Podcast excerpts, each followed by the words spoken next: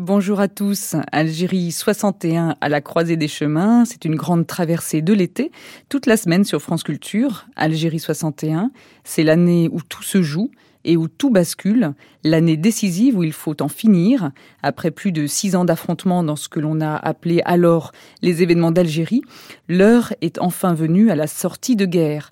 Putsch, OAS, attentats, manifestations, pour parler, la route vers la paix est ardue, creusée d'ornières et de blessures.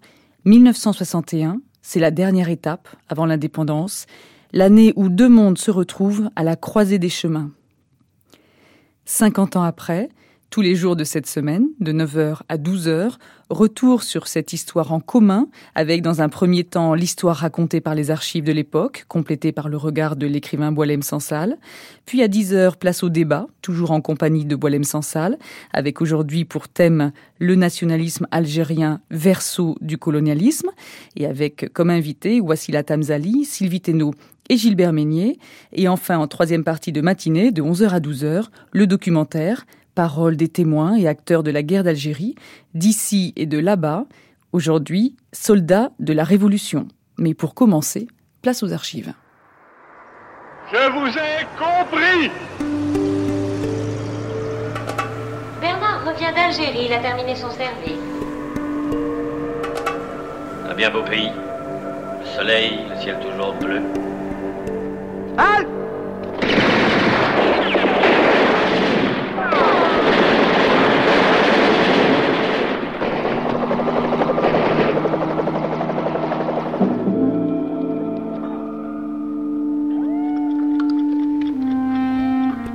l'Algérie, nous voulons que 1961 soit l'année de la paix rétablie.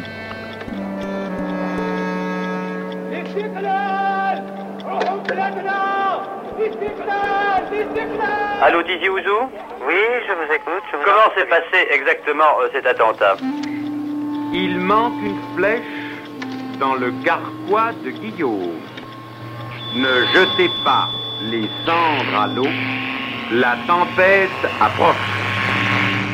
Algérie, Algérie française, ton jour de gloire est arrivé. officiers, sous-officiers, gendarmes, soldats, marins, aviateurs des forces armées d'Algérie. Ici, le général Chang qui vous parle. L'Algérie reste le problème numéro un en ce mois de septembre. Tous les jours, il y a des attentats, des sabotages, des règlements de compte.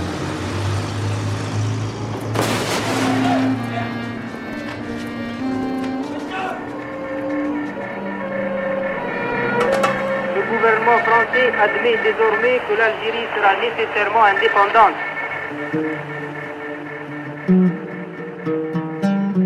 Algérie 61 À la croisée des chemins Aurélie Luneau, Yvon Croisier. Avec Boilem Sansal.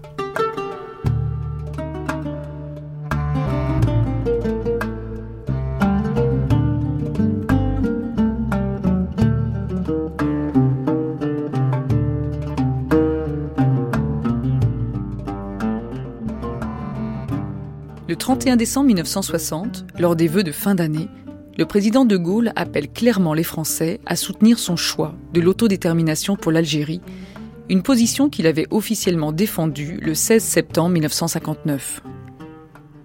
Depuis le 1er novembre 54, début des événements d'Algérie, les gouvernements successifs de la 4ème République ont tenté de rétablir l'ordre et de pacifier le territoire. Le retour du général de Gaulle au pouvoir, le 1er juin 1958, et son fameux Je vous ai compris, prononcé le 4 juin à Alger, apparaissent comme une ère nouvelle, porteuse d'espoir dans le camp de l'Algérie française. Mais les intentions politiques du nouveau président allaient vite susciter désarroi et incompréhension. Pour l'Algérie, nous voulons que 1961 soit l'année de la paix rétablie, afin que les populations puissent décider librement de leur destin et pour que naisse l'Algérie algérienne.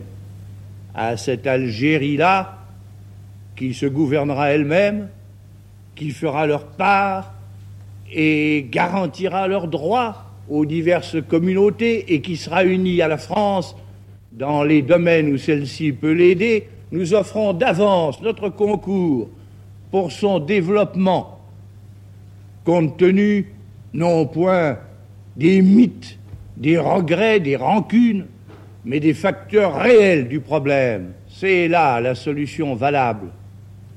Et j'invite en particulier la communauté de souche française d'Algérie à se débarrasser décidément des troubles et des chimères qui la couperaient de la nation, et non seulement à admettre ce que le pays va décider, mais en faire son affaire, à saisir la chance nouvelle qui est offerte à sa valeur et à son énergie, car l'Algérie a besoin de la communauté française et la France a besoin d'elle en Algérie.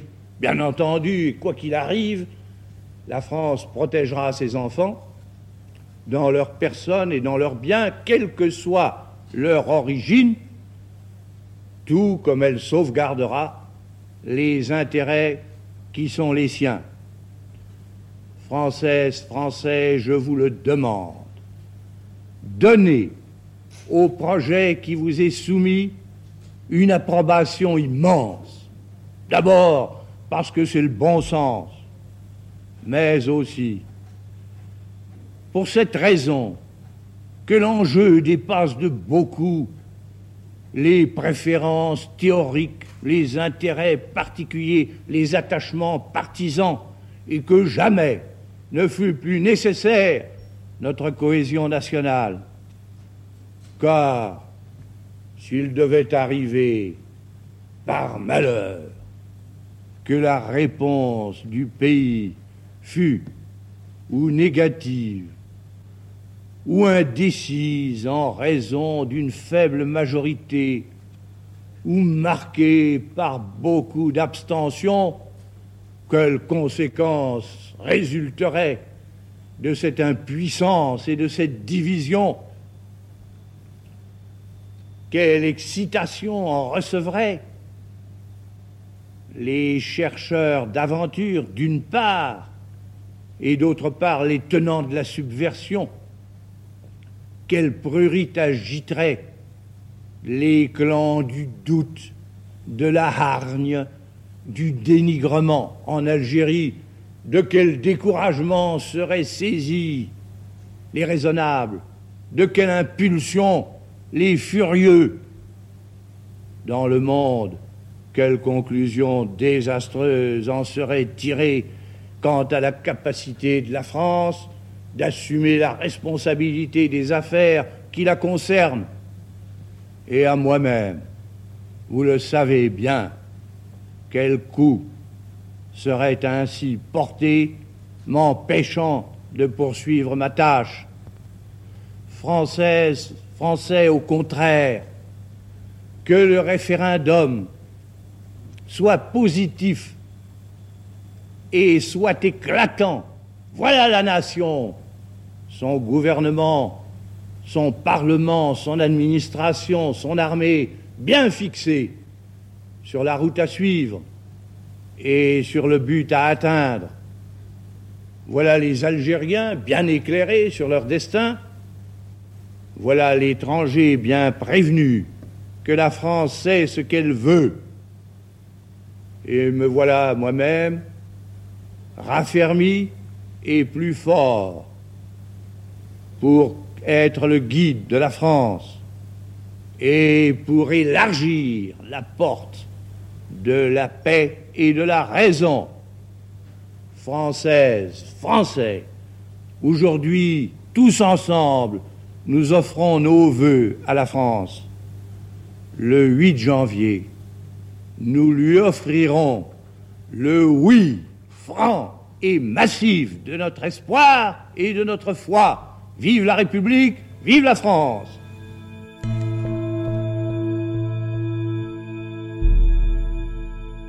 Du 9 au 13 décembre 1960, dans un dernier voyage réalisé en Algérie, De Gaulle est à même de mesurer la violence des sentiments à son égard, comme à Orléansville le 10 décembre.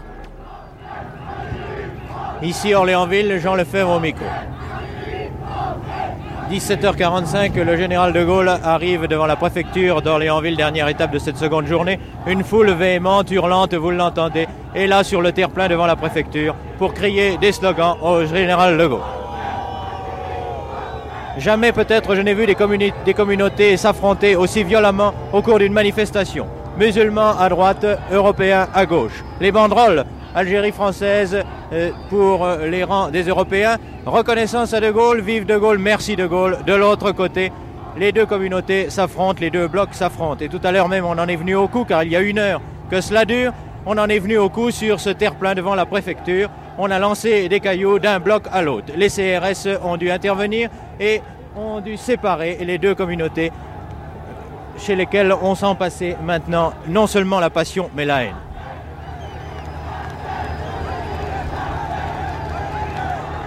Le président de la République et sa suite viennent maintenant d'entrer dans les bâtiments de la préfecture, tandis que la foule continue à scander les slogans, agitant les banderoles, agitant les drapeaux. Le général de Gaulle rentre maintenant dans la préfecture va serrer les mains des personnalités, va recevoir les corps constitués.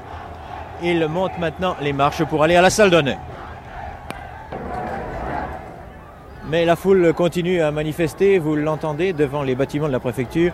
Et le général de Gaulle s'est immédiatement enfermé à l'intérieur d'une des pièces pour tenir conseil avec les trois ministres qui l'accompagnent, ainsi qu'avec M. Morin, délégué général en Algérie, et les généraux commandants supérieurs qui font partie de sa suite. La nuit tombe maintenant sur la place de la préfecture, la nuit tombe rapidement d'un ciel lourd et bas, et la foule refuse de se disperser. Ici, Orléansville, à vous Paris.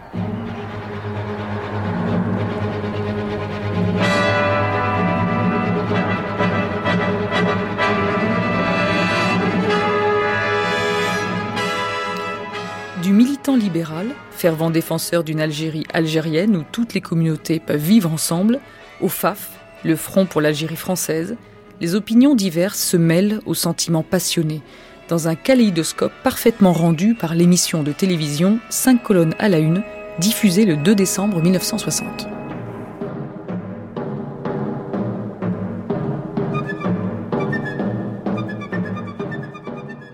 Maître Poppy, vous êtes avocat inscrit au barreau d'Alger.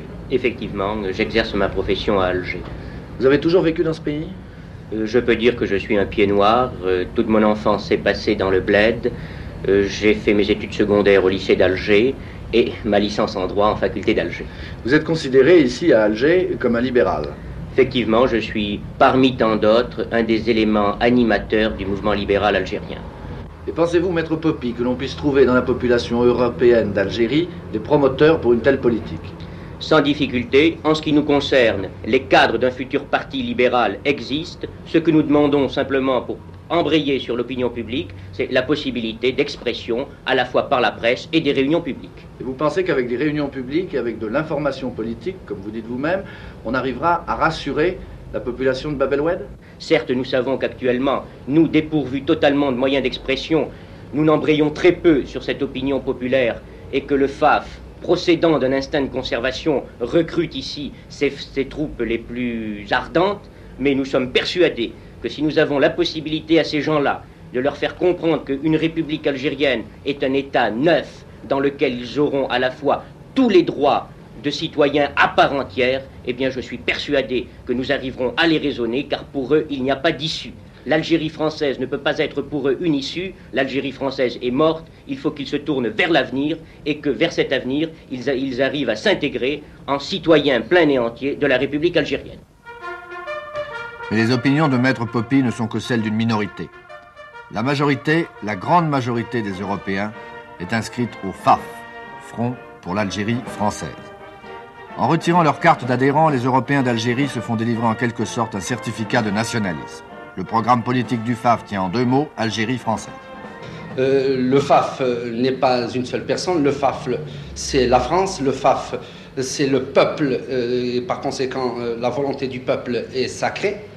Estimez-vous que l'Algérie française puisse s'exprimer dans le cadre de l'Algérie algérienne? Personnellement, je vous dis non. L'Algérie française ne se conçoit dans la France. non pas dans l'Algérie algérienne. Pour prendre le pouls d'Alger, il faut se promener dans le faubourg populaire de Bab el-Oued. On y trouve une population sympathique, gaie, heureuse de vivre, mais inquiète. C'étaient les mêmes hommes qui étaient avec Ortiz derrière les barricades.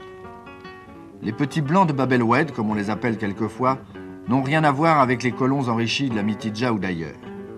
Ce sont des humbles, des travailleurs, d'origine méditerranéenne. Leurs noms rappellent l'Italie, l'Espagne, Malte ou les Baléares. Pour eux, les subtilités de la politique sont difficiles à suivre. Tout ce qu'ils savent, c'est qu'ils ont peur.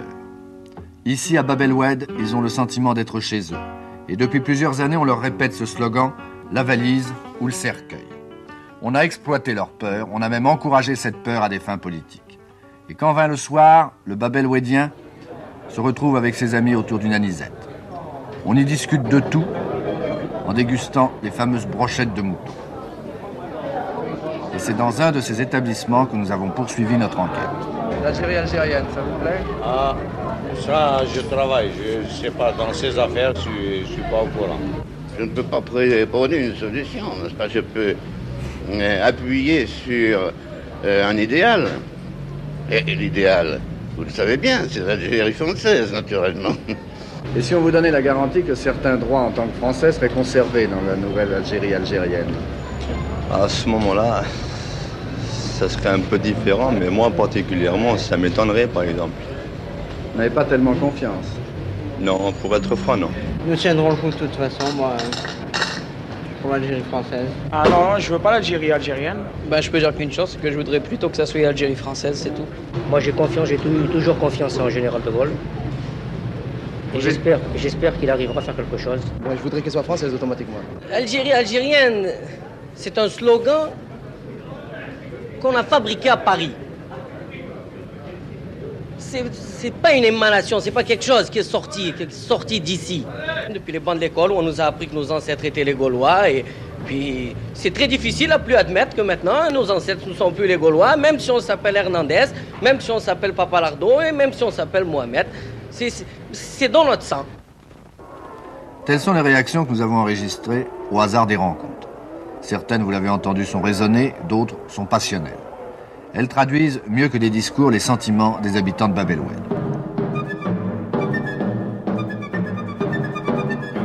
6 au 8 janvier, les Français sont appelés à se prononcer par référendum, oui ou non, pour l'autodétermination.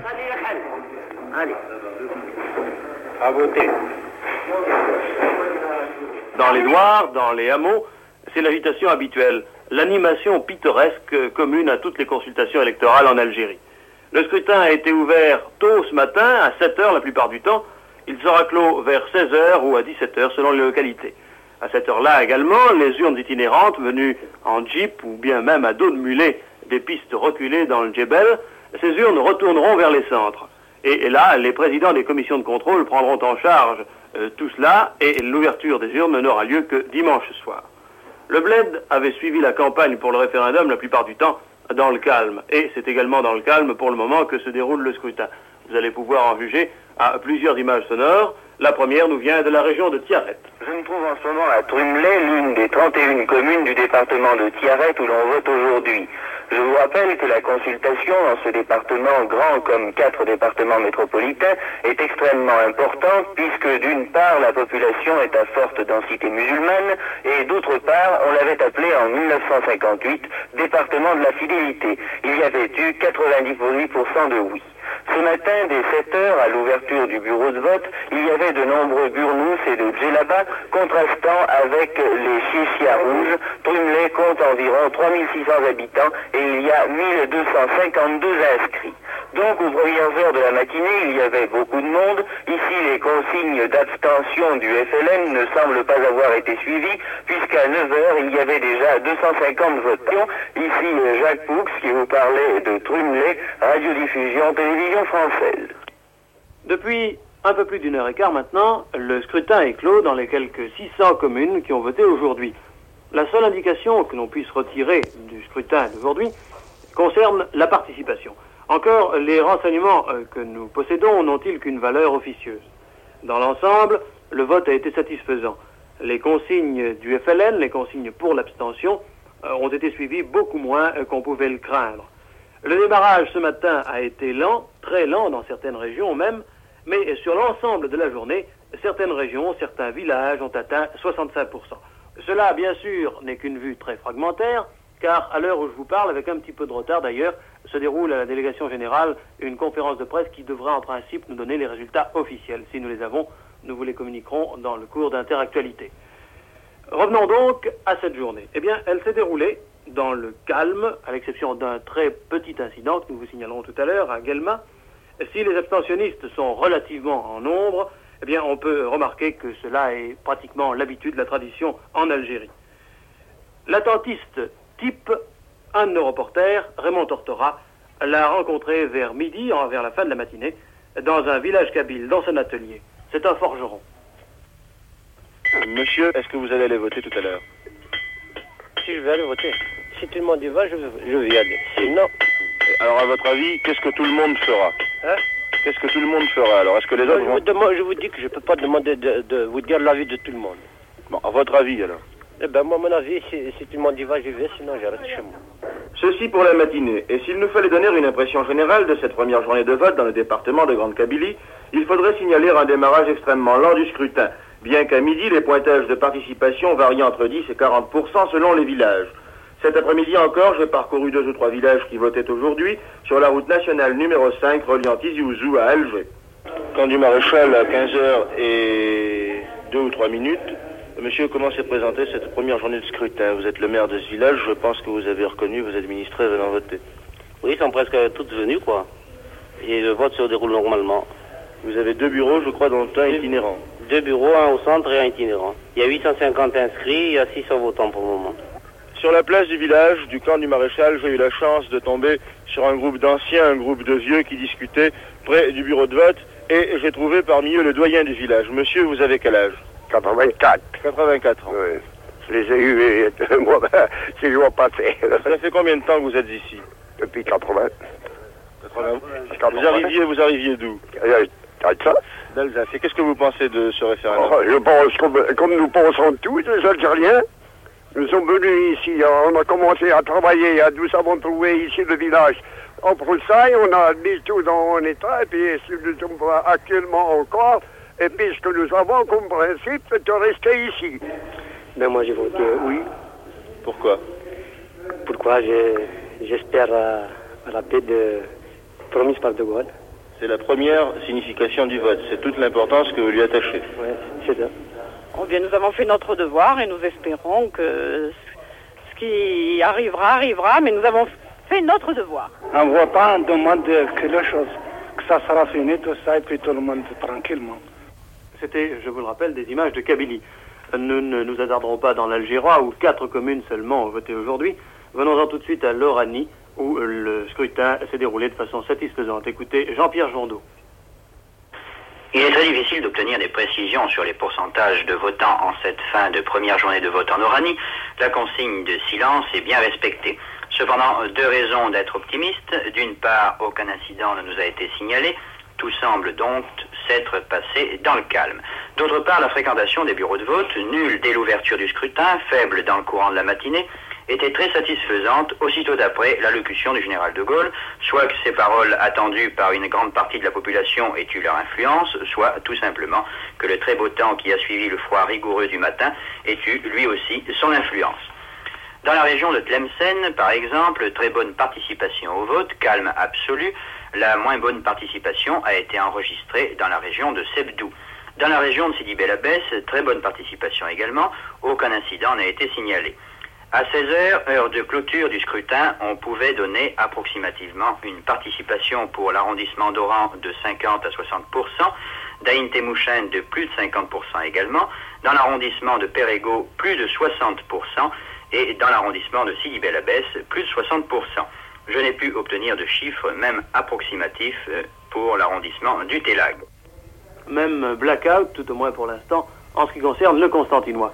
Nous pouvons cependant dire que le dégel a été assez long, que les électeurs se sont présentés devant les urnes, surtout cet après-midi, et que d'une façon générale, c'est autour de 50% qu'on peut évaluer officieusement, bien sûr, la participation. Mais ce soir, c'est la petite ville de Guelma qui retient notre attention. Écoutez Jean-Claude Eberlé à Constantine.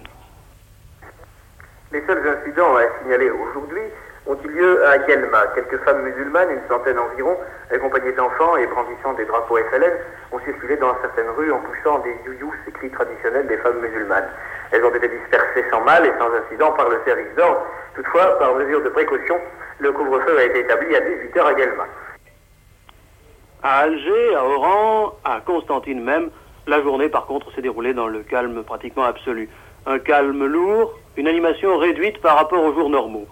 L'allocution du général de Gaulle a été écoutée sans passion et beaucoup considèrent ici qu'elle ne contient pas d'éléments s'adressant directement aux Algériens, d'éléments susceptibles d'influer sur leurs décisions. Demain, les villes de moyenne importance et d'autres villages vont voter. On peut s'attendre, sur l'ensemble de la journée, à une physionomie semblable à celle d'aujourd'hui. Le scrutin dans les villes dimanche sera par contre différent probablement, en tous les cas suivi avec une attention redoublée. En attendant, nous terminerons sur une note qui est devenue quotidienne depuis 48 heures. Les services de sécurité ont été encore renforcés dans les villes et à Alger en particulier, dans la Casbah. C'était Jean Lanzy qui vous parlait d'Alger, à vous Paris. Monsieur le maire, nous sommes ici à peu près au centre de Bouinan pour le- nos auditeurs euh, métropolitains. Disons, c'est une petite ville de combien d'habitants? Il y a 8400 habitants euh, à Bouinan. Euh, population qui est composée de gens qui demeurent en montagne, en grosse partie en montagne, en, plus grande partie en montagne, et qui tout de même est descendu pour euh, remplir son devoir de citoyen. Nous sommes à peu près euh, donc au centre de la ville, à mi-chemin entre la mairie, les PTT, l'église et la mosquée, donc véritablement au point névralgique. Et nous avons autour de nous, je crois, deux bureaux de vote qui sont bien sûr séparés, car ici les femmes votent d'un côté et les hommes de l'autre. C'est exact. Il y a quatre bureaux en tout, deux bureaux de femmes et deux bureaux pour les hommes. Est-ce que euh, vous avez été chercher certains électeurs éloignés grâce aux camions de l'armée? Vous avez été les chercher dans le bled fois-ci aussi? Eh bien, nous ne sommes pas allés les chercher, mais ils ont demandé eux-mêmes à descendre avec des véhicules militaires, car ils demeurent à 11 km de Bouinan. Euh, pour certains, 11 km de Bouinan, dans des postes qui sont en montagne, dans des villages de resserrement. Et là, euh, je tiens à faire une différence tout de même, à marquer une différence entre les villages de regroupement et les villages de resserrement, car ce sont des gens qui spontanément ont demandé la protection de l'armée et qui sont regroupés ou resserrés plus exactement à proximité des postes militaires. Monsieur le maire, je vois que la campagne ici, la campagne pour ce référendum a été fort calme. Vous n'avez pas eu d'incident à enregistrer Aucun incident à enregistrer. La, campagne a été plus que calme. Il n'y a pas eu de réunion à Bouinan. Euh, les uns ont collé leurs affiches et les autres ont collé leurs affiches aussi, les uns pour le oui, les autres pour le non. Euh, D'ailleurs, euh, euh, tout est calme, vous le voyez, et ma foi, euh, ça représente un petit peu la physionomie euh, que nous avons constatée, que nous avons remarquée il y a quelques bah, bonjour monsieur. Vous, venez, de voter Oui. Vous, allez voter Oui. Vous habitez Bouinan, monsieur Oui. Oui Je connais la. l'Ambre, ça. habitez à côté, si j'ai bien compris. à côté, exactement. Elkinaï, 710. C'est toi de Bachir à voter, Tarbah. Euh, ce ce reportage ne pouvait évidemment pas se terminer sans euh, ce bruit, sans cette ambiance caractéristique de bureau de vote. Et c'est sur, euh, c'est à voter de la population de Bouinan que je vous rends l'antenne. Ici Michel Pierre Texier à Bouinan, radiodiffusion, télévision française.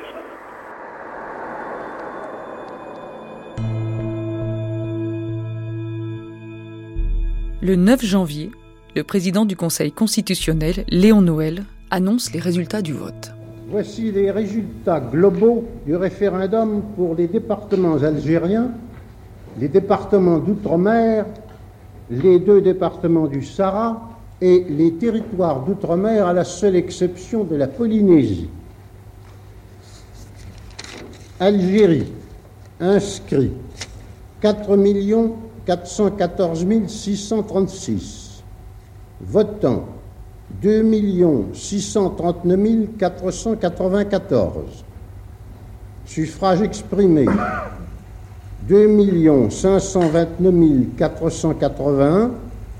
Oui 1 747 529. Non 782 052. Après vérification, suite à des réclamations, les résultats définitifs sont proclamés le 14 janvier. Le oui obtient 75,25% des suffrages exprimés en métropole, 69,09% en Algérie, où certaines grandes villes ont voté non.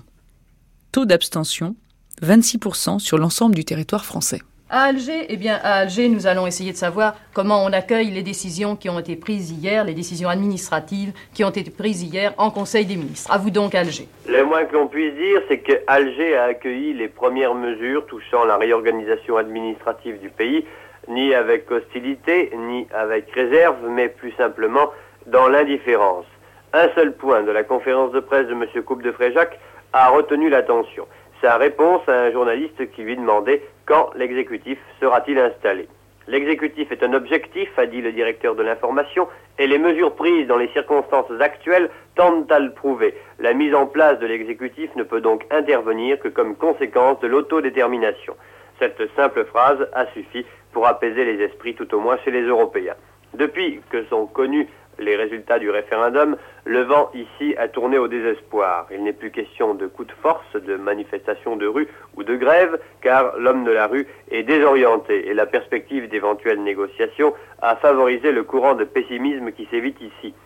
Mais néanmoins, il ne faut pas dramatiser et il convient de ramener les faits à leur juste place. Certains ont parlé de panique, d'autres d'exode, d'autres encore de marasme économique. Il y a là, bien sûr, beaucoup d'exagération. Certes, les commerçants se plaignent, on solde beaucoup en ce moment, mais il ne faut pas oublier que le mois de janvier intervient après les fêtes de Noël et intervient aussi ici, pratiquement à la fin de l'hiver. Et ce mois de janvier, à Alger, est toujours un mois creux pour les affaires. Quant à l'exode des Européens qui fuiraient l'Algérie en masse, eh bien, cette information, disons-le tout de suite, relève de la plus haute fantaisie. De la situation en elle-même, à Alger, le calme règne, ce qui ne semble pas être le cas à Oran, d'où nous parle maintenant notre correspondant Jean-Pierre Jondot. Émotion cette nuit à Oran lorsqu'une forte explosion se fit entendre au milieu de la nuit à l'ancien hippodrome de Sainte-Eugène situé à la périphérie d'Oran. Une charge de plastique venait d'exploser sous la voiture de M. Attias, chargé de mission de l'Association nationale pour le soutien de l'action du général de Gaulle.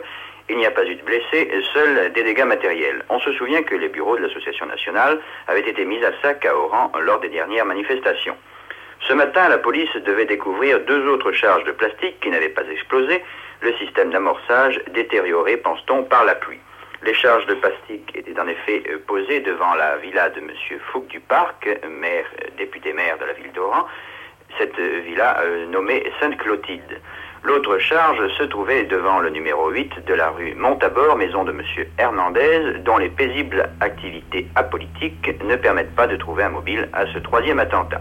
La police enquête et aucun indice n'a encore permis de soupçonner ou d'accuser telle ou telle personne ou telle ou telle association. C'était Jean-Pierre Jandot qui vous parlait d'Oran, radiodiffusion télévision française.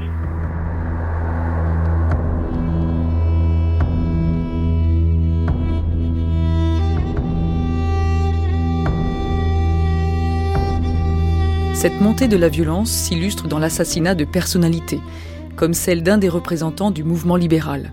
Radio Suisse Romande, 25 janvier. L'assassinat de Maître Poppy, qui a soulevé à Alger hier une profonde émotion, notamment parmi les milieux libéraux, pose à nouveau des questions.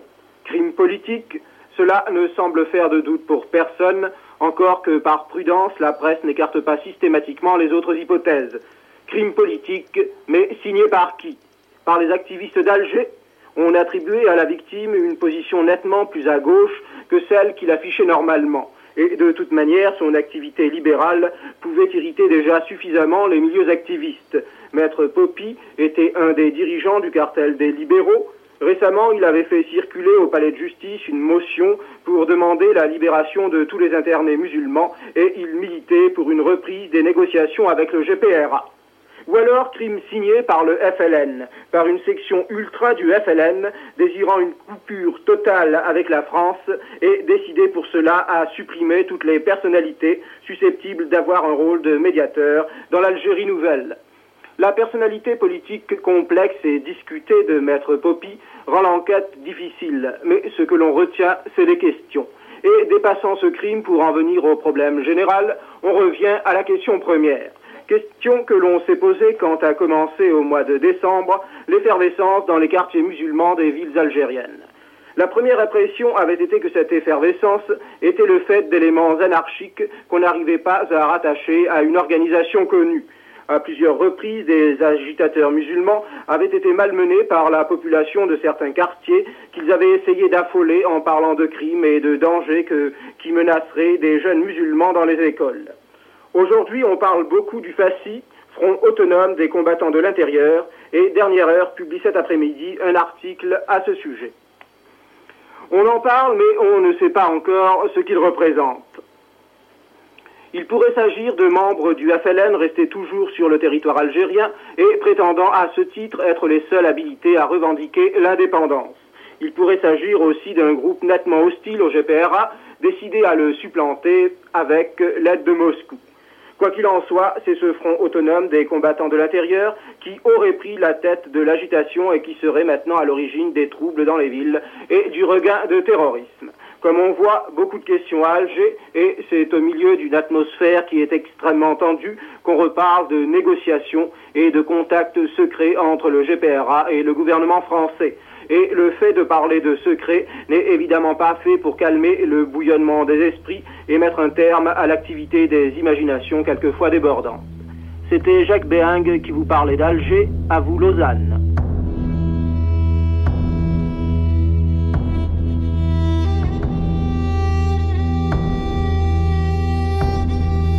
4 février, Interactualité, 19h15. Nouveau cette semaine pour l'Algérie également, par décision du Conseil des ministres, le général Gambiez succède au général Crépin au poste de commandant en chef. Gambiez, le pacificateur de l'Oranie, mais aussi Gambiez dont on vante les qualités de diplomate. Le choix n'est pas sans importance. Sans le général Gambiez, les lendemains du drame de Sakiet eussent été beaucoup plus graves pour les relations franco-tunisiennes.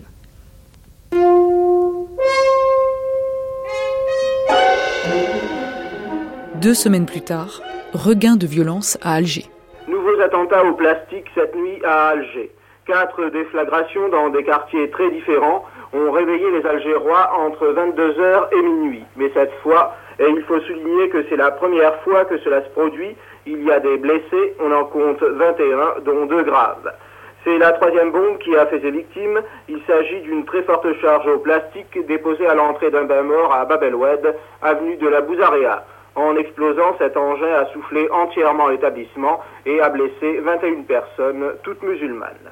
Les trois autres bombes n'ont fait que des dégâts matériels, mais quelquefois assez importants. Ainsi, la première qui a explosé rue Varnier, non loin du quartier des facultés, et qui a soufflé les vitres et les fenêtres de tous les immeubles voisins. La seconde avait été placée sous une voiture, une Ariane, en stationnement depuis quelques jours déjà sur un trottoir aux abords du palais d'été, résidence du délégué général. Les pompiers durent intervenir, mais le véhicule fut entièrement calciné. Enfin, une autre déflagration devait se faire entendre au champ de manœuvre. L'engin explosif avait été déposé devant l'entrée de l'hôpital des Bienvenus. Là, les dégâts sont minimes. On ne voit pas toujours très bien ce que peuvent amener ces attentats contre terroristes. Rappelons que la nuit précédente, il y en avait eu déjà trois. À Alger, le bruit court que le FLN aurait dit qu'il y aurait une grenade pour chaque bombe au plastique. C'est un bruit et je vous le livre comme tel. Ce qui est certain, c'est qu'une des premières préoccupations du général Gambiez, nouveau commandant en chef des forces en Algérie, sera précisément ces attentats. Le général Gambiez est à Alger, on le sait depuis hier soir. Arrivé en fin d'après-midi à Maison Blanche, il a passé la nuit dans sa villa sur les hauteurs d'Alger. Ce matin, il rendra visite à M. Jean Morin, à la délégation générale, après quoi il déposera une gerbe au monument aux morts. C'était Jacques Béing à Alger, à vous Paris.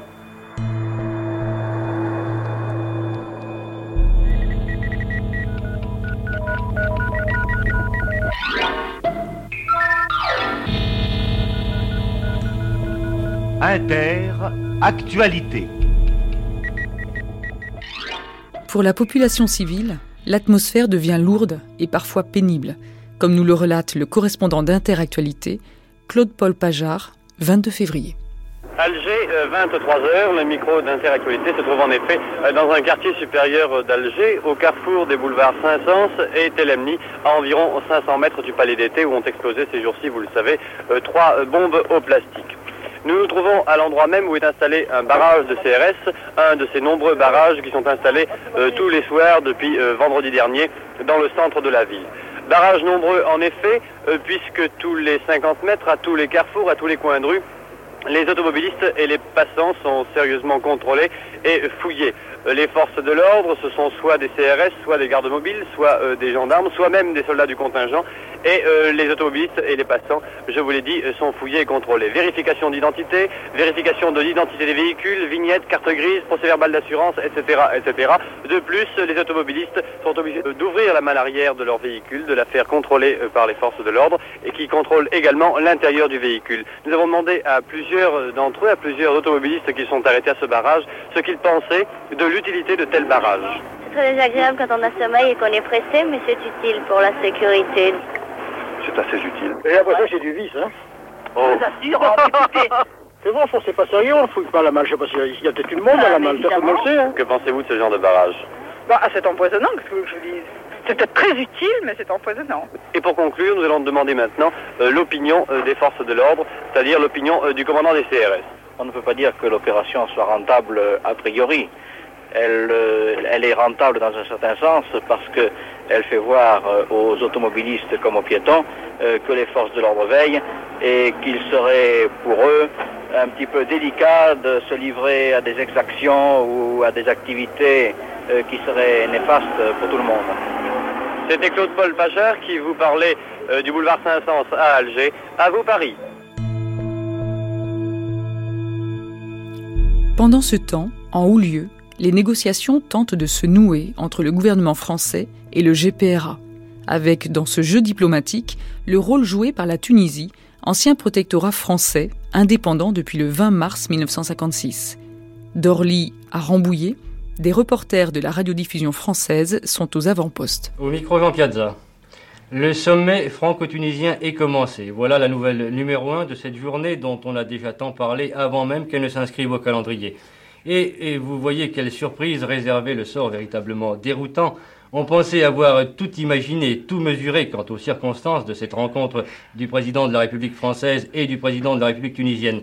Tout sauf évidemment le deuil qui frappe brutalement l'autre extrémité du Maghreb, la disparition du roi Mohamed V. Voilà donc comment nous nous trouvons aujourd'hui devant une double actualité touchant au premier chef l'Afrique du Nord et la France, l'une chargée d'espérance, l'autre empreinte d'une grande tristesse et suscitant déjà nombre d'interrogations. Mais commençons par la rencontre franco-tunisienne. 10h01 ce matin à Orly, le président Bourguiba descend de l'avion personnel du général de Gaulle qui est allé prendre le chef de l'État tunisien à Zurich. Accueil de l'illustre visiteur et des deux ministres qui l'accompagnent par messieurs Debré et Jacquinot, tandis qu'un détachement de l'armée de l'air avec sa musique rend les honneurs. Puis, mais je vous laisse entendre ici le bref écho enregistré ce matin par Claude Joubert. Monsieur Bourguiba, Monsieur Michel Debré et Monsieur Jacquinot passent lentement devant les troupes qui rendent les honneurs, tandis que quelques applaudissements sont lancés de l'endroit où se trouvent les Tunisiens.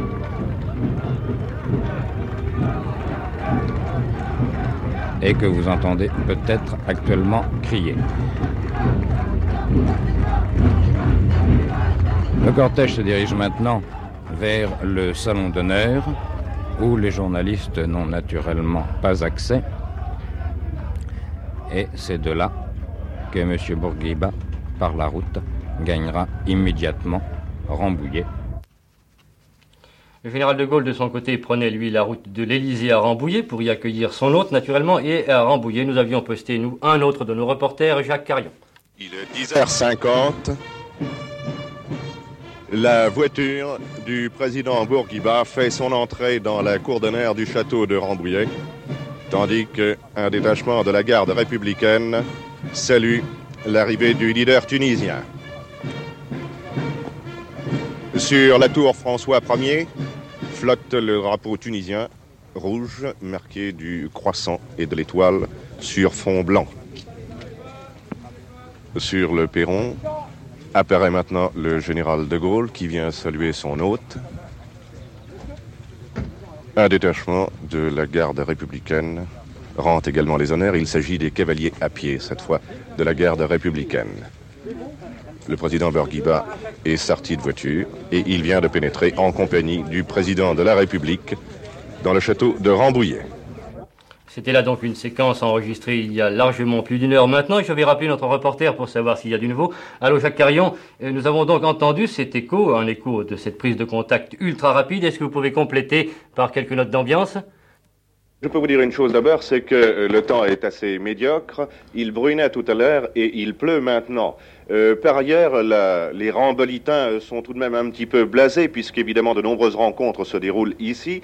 Et je dois dire qu'il n'y avait qu'environ une dizaine de personnes ce matin à la grille du château faisant face à la grande place de Rambouillet. Quelles euh, étaient les, personnalités qui accompagnaient le président Bourguiba? Eh bien, nous l'avons su tout de suite après, parce que euh, l'arrivée du président Bourguiba s'étant déroulée extrêmement rapidement. Nous n'avons pu avoir ce renseignement que par la suite. Il s'agissait de M. Lawiti, qui est le secrétaire du président Bourguiba, et de son aide de camp, M. Béjaoui. D'ailleurs, euh, il faut préciser que le service d'ordre nous maintenait à bonne distance. Des barrières avaient été dressées, empêchant évidemment les journalistes d'approcher. Et les photographes ont d'ailleurs travaillé dans des conditions assez difficiles, essayant de surprendre les deux hommes d'État à travers les grilles.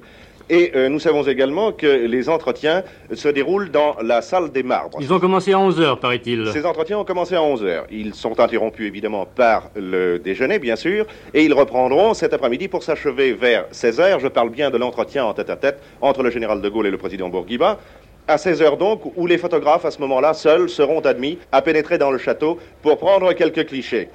Euh, par ailleurs, c'est alors que se tiendra la conférence élargie, si vous le voulez, comportant cette fois, pour le côté français, messieurs Debré et Couve de Murville, et pour le côté marocain, messieurs Sadok Mokadem et Masmoudi. Je précise à ce sujet que M. Habib Bourguiba Jr., qui doit se rendre aux États-Unis pour euh, prendre son poste d'ambassadeur aux USA, en profitera pour saluer le général de Gaulle. Est-ce que, allô, allô, Carillon Oui. Est-ce qu'on a l'impression qu'un communiqué pourrait être publié euh? Eh bien, écoutez, euh, ça n'est pas impossible. On nous l'a laissé entendre, mais nous n'avons rien de très précis ni de formel à ce sujet. Ça n'est pas impossible. Bien, attendons donc ce soir et à ce soir, Jacques Carillon.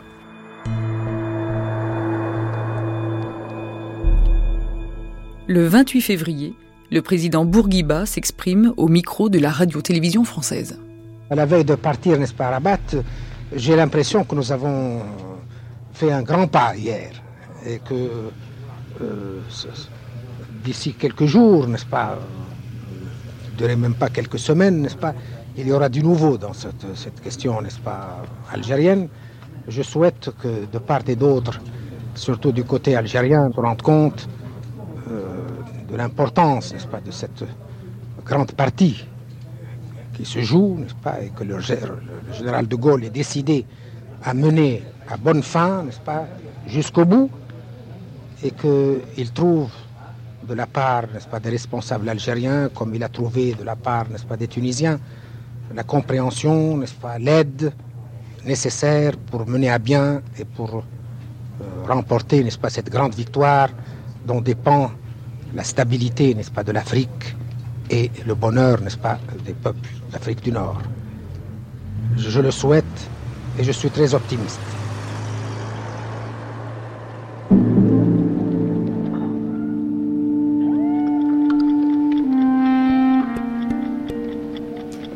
Bonjour, Boulem Zansal.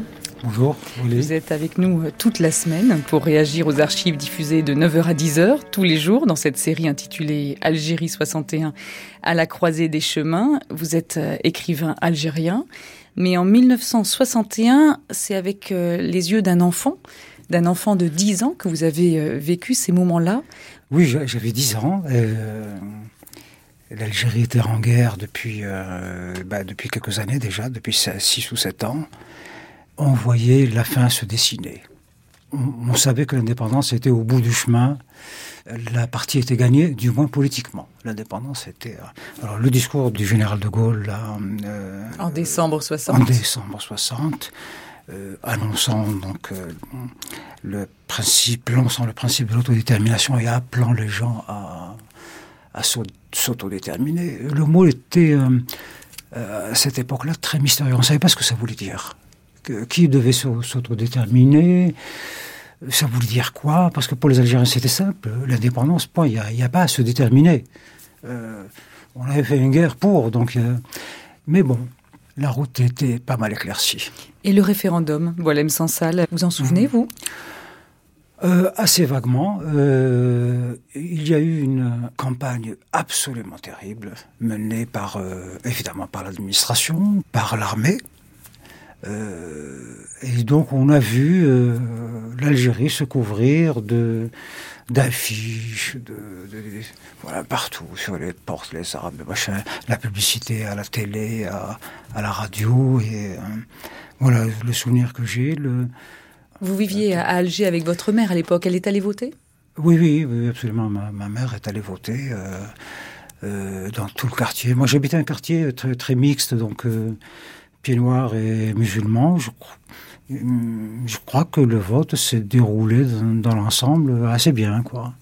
Votre mère était de quel camp, si on peut parler comme ça, ah, Zansal? Ma mère, a, ma mère a évolué, elle a été, je crois, très pro-française. Voilà, euh, c'est son, éducation, les deux milieux francophones, son, son père l'était, son grand-père l'était, c'est des gens très intégrés. Euh, et euh, elle avait cette conviction. Elle vivait dans un milieu pied noir. Elle, c'était une famille de petits notables, donc ils étaient euh, intégrés, on va dire. Euh, voilà. Mais je crois que, je crois que aussi c'était par conviction. Hein.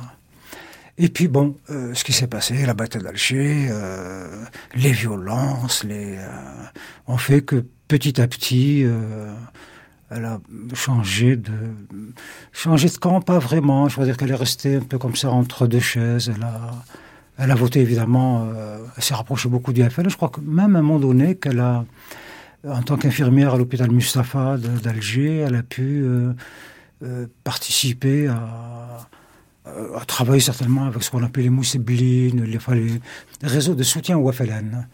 Parce qu'il y avait les, le FLN, on parle toujours du FLN, du FLN, c'est important, bien sûr.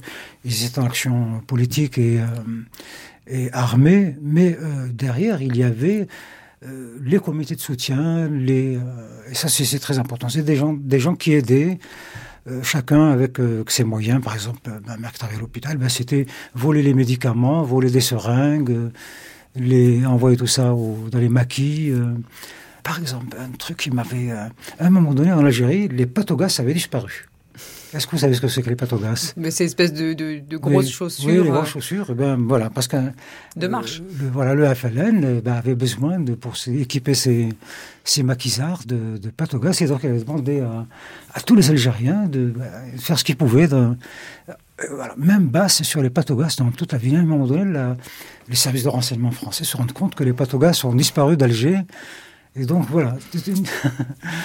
Merci, Bolem Sansal. On, on, vous retrouve dans un instant euh, à nos côtés pour la suite de la grande traversée sur l'Algérie 1961 avec un débat sur le nationalisme algérien verso du colonialisme. Merci aussi à notre assistant d'émission Jean Bulot, Marie Jarros de la Phonothèque INA, Michel Rénal et Hélène Lassailly des archives télé de l'INA, partenaires de la série, sans oublier Dominique Millet des relations internationales de Radio France pour l'obtention des archives belges de la RTBF et celle de la radio suisse romande, à la technique Marie-Thérèse Ferrand. Et puis dans quelques le débat. À tout de suite.